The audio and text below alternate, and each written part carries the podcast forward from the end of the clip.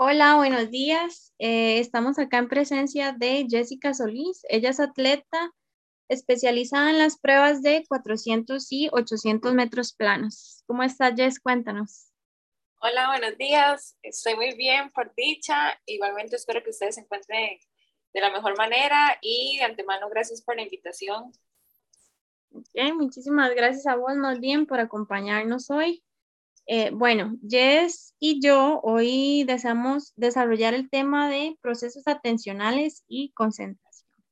Entonces, estos procesos atencionales van a ser este, procesos de elaboración de información, donde vamos a aplicar nuestra capacidad de mantener nuestra atención en un objetivo, en una tarea, eh, la cual vamos a seleccionar de lo que está sucediendo en nuestro entorno, ¿verdad? De todos los estímulos que estamos percibiendo en este momento. Este, muy bien, Jess. Entonces, dentro de los componentes eh, del concepto de concentración, eh, tenemos lo que es focalizar la tarea importante, es decir, sé que tengo que hacer, esta es mi tarea, ¿verdad? Y luego mantener ese focus atencional, creo que es la parte, pues, lo que más se nos dificulta, ¿verdad? Más cuando tenemos este montón de estímulos, cuando tenemos el estrés de la competencia, cuando más, este, sí, pues la competencia es pues muy importante, ¿verdad? Dentro de nuestros objetivos, pues en nuestro plan deportivo de rendimiento.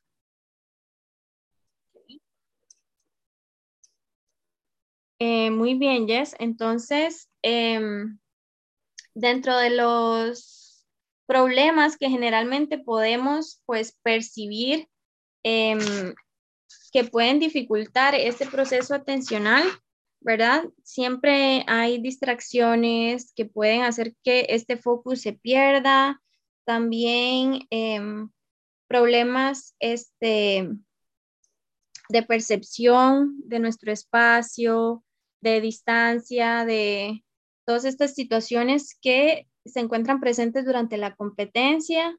Además, em, problemas de discriminación visual, eh, problemas este, auditivos, eh, no, no escucho bien, no presto atención a lo que está pasando en mi entorno, que tiene que ver con, con la tarea que tengo que enfocarme, ¿verdad?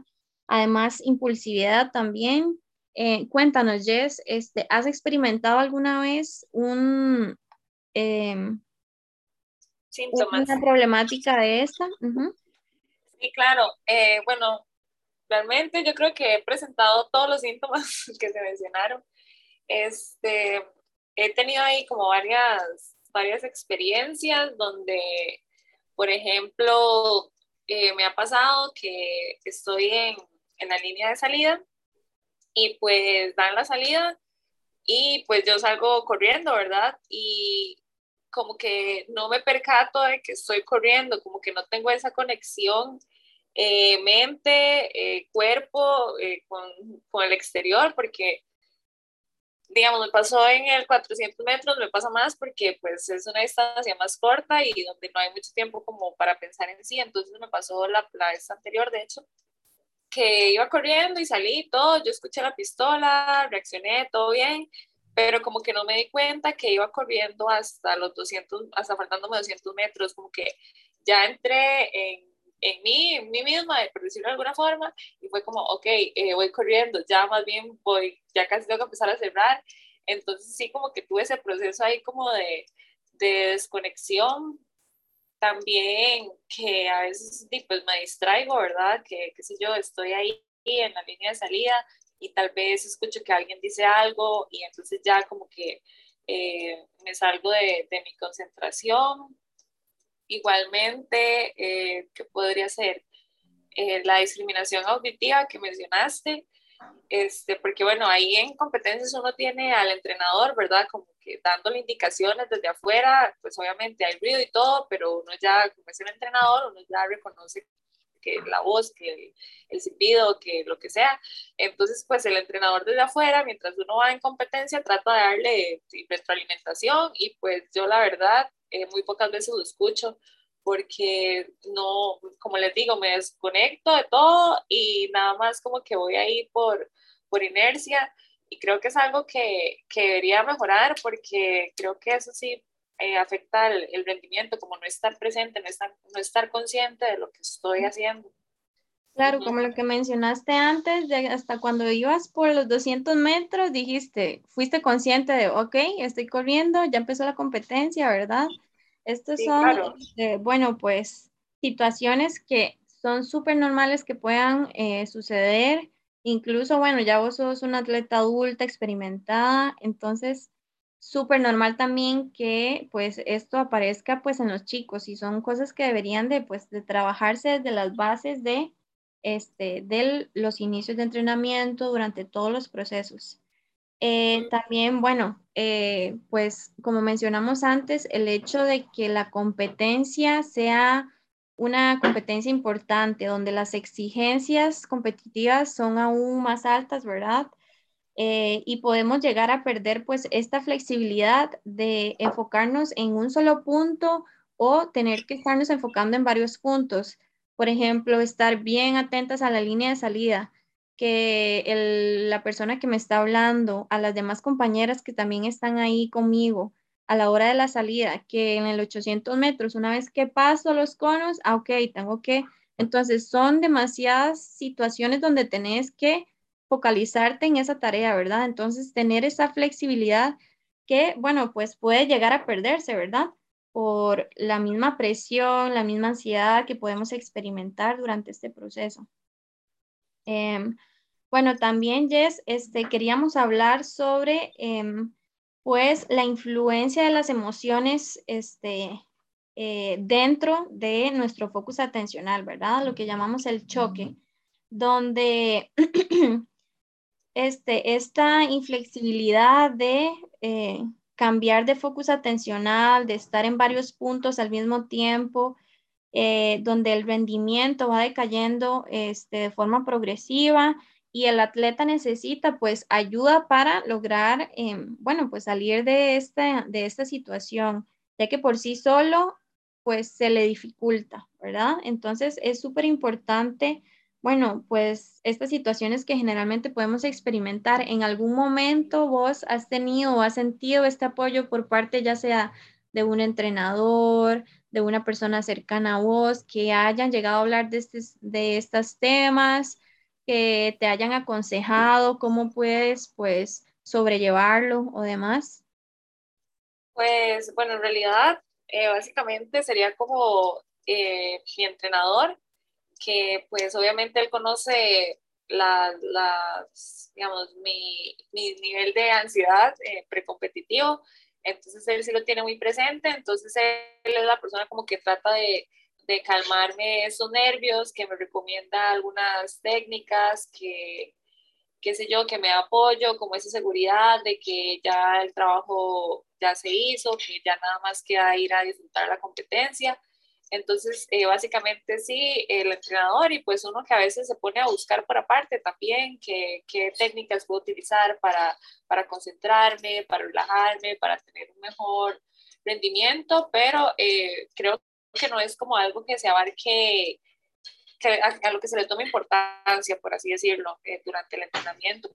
lo que sucede es que pues dice, le da importancia a lo que, a lo que, ¿verdad? A lo que uno va a hacer, a la parte específica del entreno, vaya, corra, tantos, este, cienes, tantos 200, etcétera, y pues eso es lo que se le da importancia. A veces se deja un poquito de lado como esa parte psicológica que de alguna u otra forma puede afectar en mayor o menor medida el rendimiento de, de cada atleta. Claro, claro.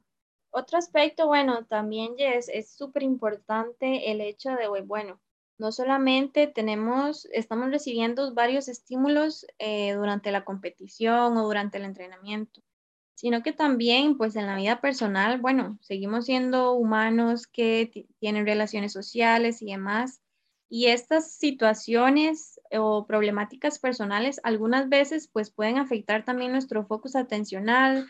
Tal vez no estoy tan concentrada en el entrenamiento o en la competencia, estoy distraída. Entonces, en estas situaciones, ¿cómo tratás vos en tu experiencia de manejarlo? Bueno, la verdad es que es un poco complicado porque, bueno, de hecho, eh, tuve una situación hace un par de, de, meses y fue, bueno, que mi abuela falleció eh, una semana antes de una competencia.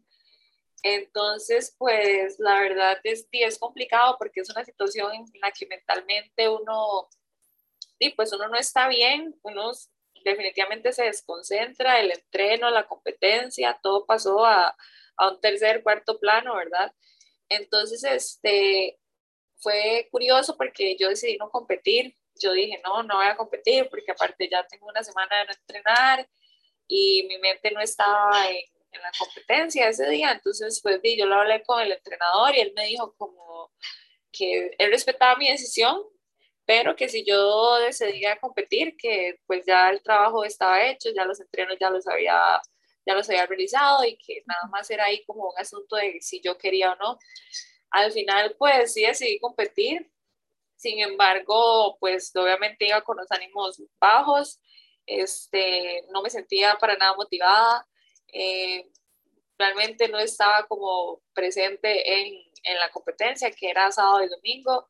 El sábado todavía menos, digamos, ya el domingo como que calenté con la competencia del sábado, pero el sábado estaba con la mente totalmente en otro lado y pues la verdad creo que no lo manejé de la mejor forma porque como te digo, fue una situación bastante difícil que realmente no sabía cómo, cómo manejarla. Lo que hice fue como practicar el autodiálogo, tratar de, de calmarme, de ver qué, qué era la mejor decisión para mí y pues sí, básicamente eso, pero sí es una situación bastante difícil cuando la parte emocional este, nos afecta, pero básicamente creo que lo que aplicó es como el autodiálogo por ahí. Claro, claro. Bueno, además de, este, bueno, por supuesto, siempre, bueno, en situaciones así, más cuando, bueno, pues son situaciones que pueden presentarse en cualquier momento, que no se esperan, que tal vez uno, em, por más que se haya preparado o haya entrenado posibles escenarios que puedan presentarse, siempre hay algo que puede salirse de las manos, ¿verdad? Que no está dentro de, pues, dentro de nuestro control. Entonces, pues claro, enfrentar esas situaciones y estar también em, lado a lado con el entrenamiento, con la competencia, pues por supuesto que aumenta el grado de dificultad, ¿verdad? Y nuestra concentración va a verse afectada, pues, de forma muy importante. Además, bueno, de las técnicas que mencionaste que usabas, como el autodiálogo, eh, hay otras técnicas también como el entrenamiento, este, con distractores presentes durante el entrenamiento, este, también, em, pues, establecer rutinas, em, focalizar siempre o concentrarse siempre en la tarea del presente, en qué está sucediendo, qué tengo que hacer ahora en este momento, ¿verdad? No usar pensamientos prejuiciosos, no, no pensar de forma negativa antes, o sea, no entrar pendiendo mentalmente, siempre simplemente enfocarme en la tarea. Tengo que hacer esto, voy a hacerlo de esta y esta forma, ¿verdad? Eh, también, Jess, bueno, eh, como mencionaste, em, eh, lo, que, a lo que a ti te sirve es el autodiálogo, ¿verdad? ¿Has usado alguna vez otra técnica que penses como definitivamente esto puede ayudarme también o esto ha sido entre las prácticas o estrategias que he utilizado de ayuda para mí o algunas técnicas que consideras que personalmente tal vez no han sido las mejores para vos o que has aprendido a partir de, bueno, de tu experiencia? Eh, bueno, otra que utilizo, no sé si contará como una técnica, pero es este, escuchar música. Entonces tengo como una playlist, por así decirlo, de música que utilizo como que me motiva, que me hace sentir bien, que me da seguridad. Entonces, básicamente lo que hago es unos días antes, el mismo día, qué sé yo, en la mañana, cuando me baño, eh, pongo esa música y trato como de empoderarme a través de la música.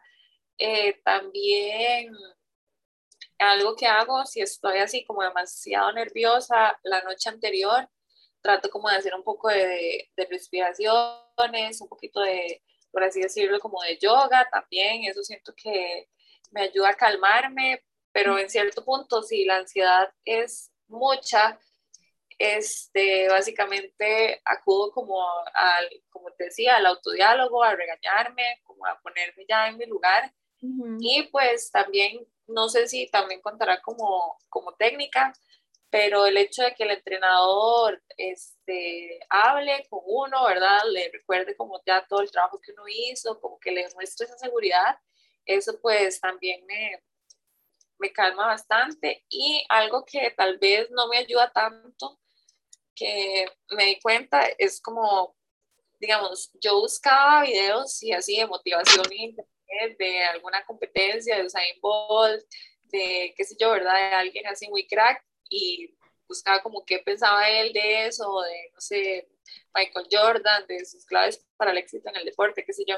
Entonces, este, me metía mucho en eso, tal vez una semana antes, tres días antes, dos días antes. Entonces, esto lo que ocasionaba era que yo siempre estuviera pensando en la competencia, en la competencia, en la competencia, en la competencia. Entonces, más bien me inundaba la cabeza de pensamientos de competencia, competencia, y más bien cuando yo me daba cuenta no podía dormir por estar pensando en eso, por estar pensando en, el literal que tenía que pensar, hasta eso me atormentaba. Entonces, decidí que esa no es una técnica que me funcione me funciona más bien este, evitar pensar en la competencia lo más que se pueda durante la semana y ya como que un día antes eh, o el mismo día ya decir como que ya vamos a competir, ahora sí, eh, voy a sentir un poquito de nervios, pero no sentirlo una semana antes, porque eso no, me ayuda, básicamente.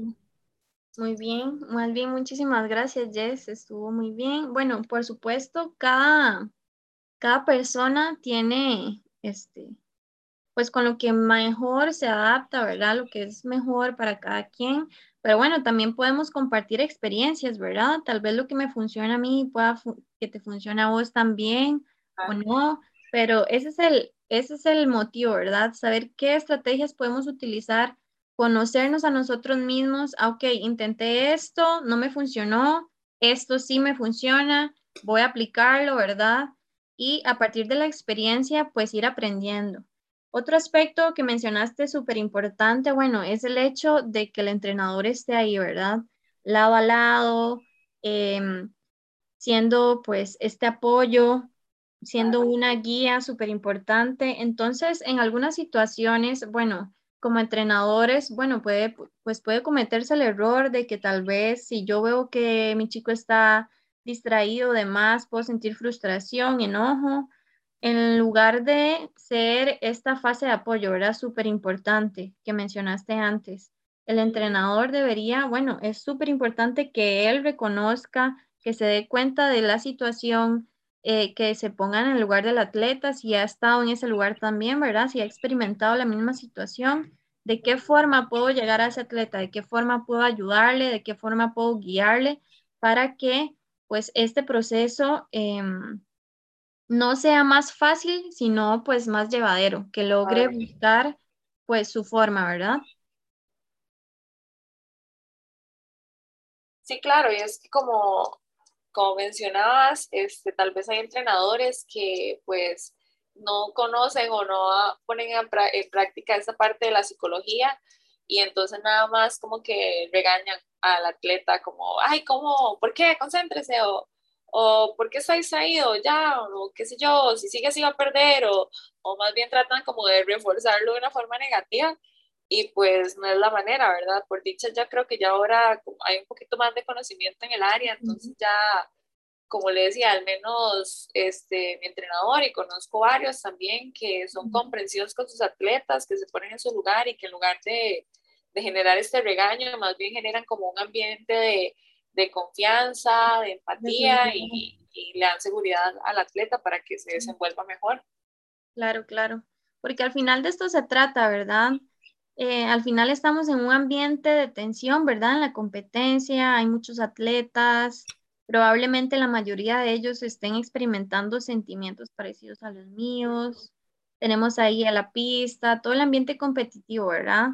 Eh, que puede en cierto punto pues causar eh, este momento de ansiedad, de, este, de tensión, de estrés un poco. Entonces, al final que este entrenador, esta guía, incluso hasta mis compañeros, yo mismo, eh, logre crear un ambiente seguro, donde esté focalizada, donde, ok, sé que esta es mi tarea, voy a enfocarme simplemente en eso. Lo, lo que esté pasando alrededor no me incumbe, ¿verdad? No está dentro de mis objetivos. Este, muy bien, Jess. Em, creo que por acá estaríamos. Muchísimas gracias por compartir tus experiencias. Estuvo buenísima la charla. Muchísimas gracias, Jess. No, para nada. Gracias a usted por la invitación y por esta, por eh, ahondar en este tema que es tan importante y que a veces se deja de lado. Súper bien. Muchísimas felicidades. Gracias y bueno, buenos días. Buenos días.